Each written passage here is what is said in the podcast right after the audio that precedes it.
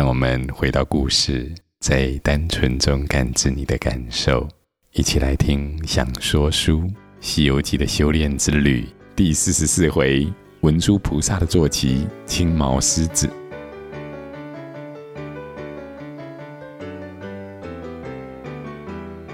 行者离开兜率宫，下了南天门，须臾间回到宝林寺的山门外，只听得八戒还在哭嘞。行者道：“兄弟，过去吧，用不着你了，擦擦眼泪，到别的地方去哭。”行者取了水，将金丹安在那皇帝的嘴唇里，两手扳开牙齿，用一口清水把金丹冲灌下肚。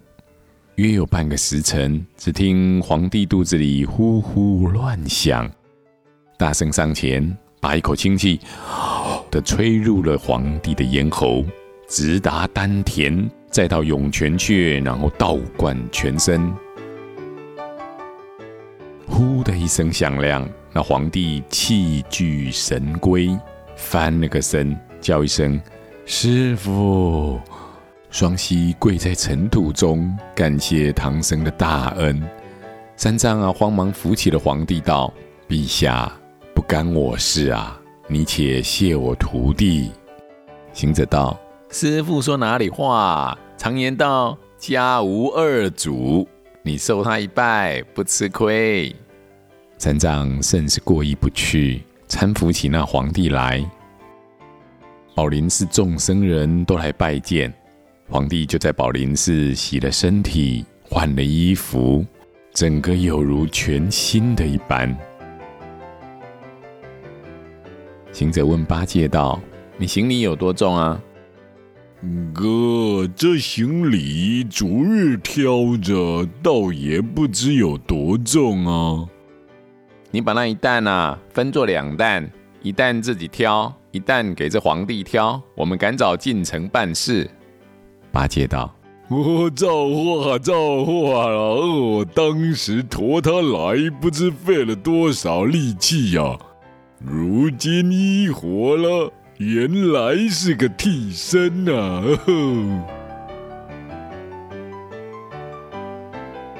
那呆子就弄玄虚，将行李分成两担，一担轻一些，自己挑；重的就叫那皇帝挑着。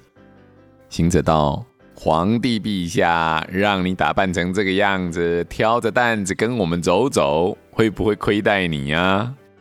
那皇帝慌忙跪下，说：“一条命是长老救回来的，愿意挑担牵马，服侍老爷，同行上西天去。”行者道：“不要你去西天，你只要挑四十里进城，等抓了妖精，你还是做你的皇帝，我们还是取我们的经。”八戒听言道：“哦，这等说他只挑四十里路，我老猪还是长工哦。”说完，领着那皇帝挑担前行。沙僧服侍师傅上马，行者随后。只见那宝林寺五百僧人齐齐整整吹打着音乐，都送出山门之外。走了半日，早望见城池相近。那师徒们进得城来，只见街道中人物齐整，市集上风光闹热，凤阁龙楼十分壮丽。一行人通关之后，仗着唐僧是大唐皇帝的玉帝，以大唐国特使的身份啊，请求拜见乌鸡国皇帝。关口的官员看到唐僧的通关文牒，竟然是大唐皇帝亲笔书写，就带着他们前往皇宫的金銮殿。路上，唐僧交代道：“进去后不要撒野，要有唐国大使的样子，先行了君臣礼，然后再讲事情。”行者道：“行君臣礼就要下拜喽。”师父，不要只想着下拜嘛！你且让我先走到里边，看我怎么处理。我如果拜，你们也拜；我如果蹲，你们也蹲。到了金銮殿上，行者果然不拜，却说要讲故事。众人正在纳闷，这大唐国的人怎么一点礼貌都不懂？大老远来讲什么故事啊？也不跟皇帝下拜。行者就说了三年前假皇帝害死真皇帝的故事。文武百官啊，听了大怒，纷纷斥责行者胡言乱语。他们这一位皇帝为人良善。三年来，把乌鸡国治理的安康富强，更胜以往，怎么可能是假皇帝？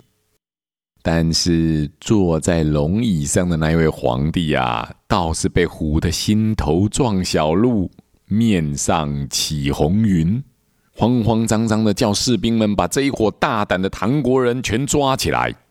没想到太子竟然拿了白玉龟走出来，请父王先不要抓唐僧。请求大家先弄清楚到底怎么一回事。文武百官见太子竟然帮唐僧说话，都很压抑。行者不慌不忙，掀开了真皇帝的斗笠，请大家仔细看看，扮成挑夫的这一位是谁？众人这才发现，挑夫和皇帝长得一模一样。太子更是惊讶的走上前来。几句问答之后，终于与他真正的父王相认，父子两个抱在一起，泪如雨下。那假皇帝看事机败露，急抽身就要逃走，奈何手内没有兵器，转回头只见一个镇殿将军腰上挎一口宝刀立在那里。假皇帝近前夺了这宝刀，就驾云头望空而去。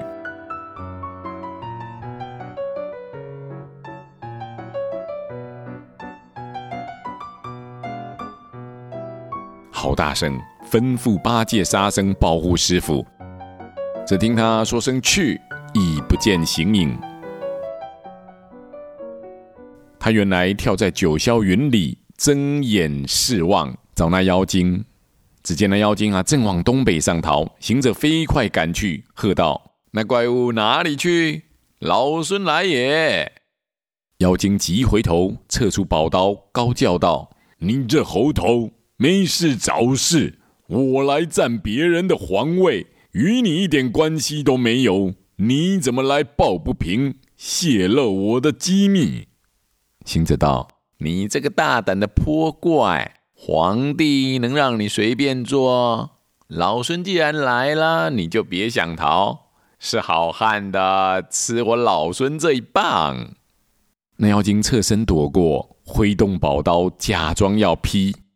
但其实他无意与大圣交战，趁空隙急回头，又从旧路跳入金銮殿中，闯在白玉阶前的人群中，摇身一变，变得跟唐三藏一般模样，一闪身和唐三藏站在一起，两个互相闪躲，彼此绕了一圈，却又是肩并肩的站在一起。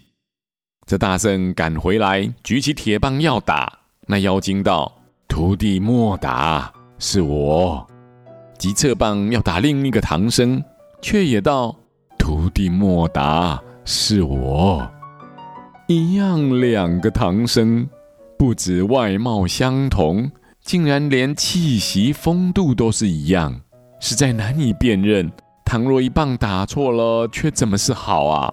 只得停手，叫八戒、沙僧问道：“哎，到底哪一个是妖精，哪一个是我师傅？”八戒道。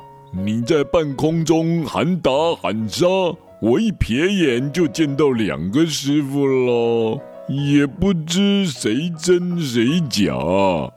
行者闻言，捻着诀，念声咒语，叫出那六丁六甲五方揭谛，势直攻曹。但是众神也都认不出真假唐僧。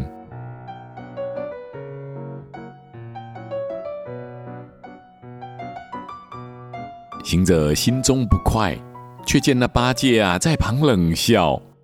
行者道：“你这呆货怎么啦？如今有两个师傅了，你有的叫，有的应，有的服侍喽。难怪你这般欢喜呀、！”八戒看机会来了，高兴的道：“哥啊，说我呆，你比我又呆嘞！既然认不出哪个是师傅，何必白费力气去认呢？你且忍着些头疼，叫我师傅念念那紧箍咒，我跟沙僧各拉一个听着。若不会念的，必定是妖怪，有什么困难的？行者高兴的道：“兄弟，多亏你了。正是啊，那定心真言只有三个人知道，如来佛传给观音菩萨，菩萨又传给我师傅，没有其他人知道啦。也罢，师傅念念定心真言吧。”整个那唐僧就念起咒来，而魔王怎么会念呢、啊？八戒眼快，叫道：“呜、哦，这个这个是妖怪！”放了手，举耙就足。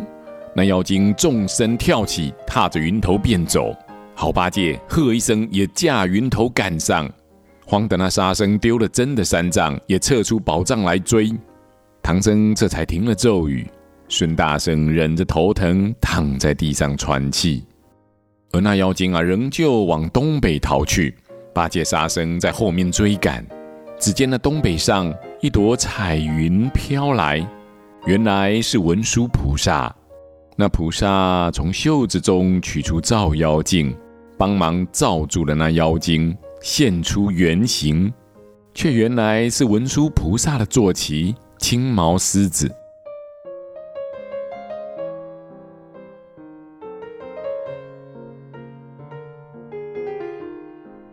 行者这时才赶上来道：“菩萨，那妖魔既然是你家的青毛狮子，怎么会偷跑到这里来作怪？你就不收服他？”菩萨道：“悟空，他不曾逃，他是如来佛派来的。”行者道：“哟，这畜生谋害皇帝，抢了宝座，竟然还是奉了佛祖的命令啊！”这种好差事，怎么不命令我老孙一下？菩萨道：“你不知道，当初这乌鸡国皇帝乐善好施，经常供养出家人。佛祖高兴，派我来度化他，让他到西天成为金身罗汉。我当时化身成一个邋遢比丘，向他化些斋供，顺带考验一下他的修行。”他被我几句话考倒了，竟然恼羞成怒，又认不出我是个好人，把我用绳子捆了，丢在那护城河中，禁了我三天三夜啊！多亏六丁六甲救我回西天，禀报如来佛，佛祖才派我家的青毛狮子啊来此作怪，推他下井。把他浸在井水中三年，为我报三日水灾之仇。一切其实都是命里注定的。行者道：“哦，你虽然报了什么命里注定的仇，但那怪物不知害了多少人啦？”菩萨道：“也不曾害人。自从他到了以后，这三年间风调雨顺。”国泰民安，何曾害人之有？行者道：“既然如此，那你收了去吧。”文殊菩萨放出莲花，照定妖魔，坐在背上，踏祥光告别了行者，回到五台山去。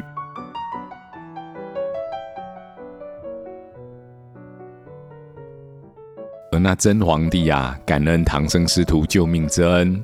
说啊，要请唐三藏来当皇帝，那三藏哪里肯受啊？一心只是要拜佛求经。皇帝又请托行者，行者道：“不瞒大家，老孙若肯做皇帝，天下万国九州的皇帝都做遍了。只是我们做惯了比丘，心中闲散无事。若做了皇帝，”不但要留长发，晚睡早起，听见边境有争端，要心神不安；看见人民有困难，要忧愁无奈。这些我们怎么弄得惯？你还是做你的皇帝，我还是做我的比丘，修行去也。”皇帝于是大开东阁，准备宴请唐僧，但那师徒们安了邦国，不肯久留，一一拜别皇帝，投往西方。那皇帝将郑国的宝物、金银绸缎都拿出来献给师傅，当作谢礼。三藏仍是分毫不受，只是催促悟空等备马出发。皇帝甚是过意不去，摆开阵仗，将士们沿着大路列队。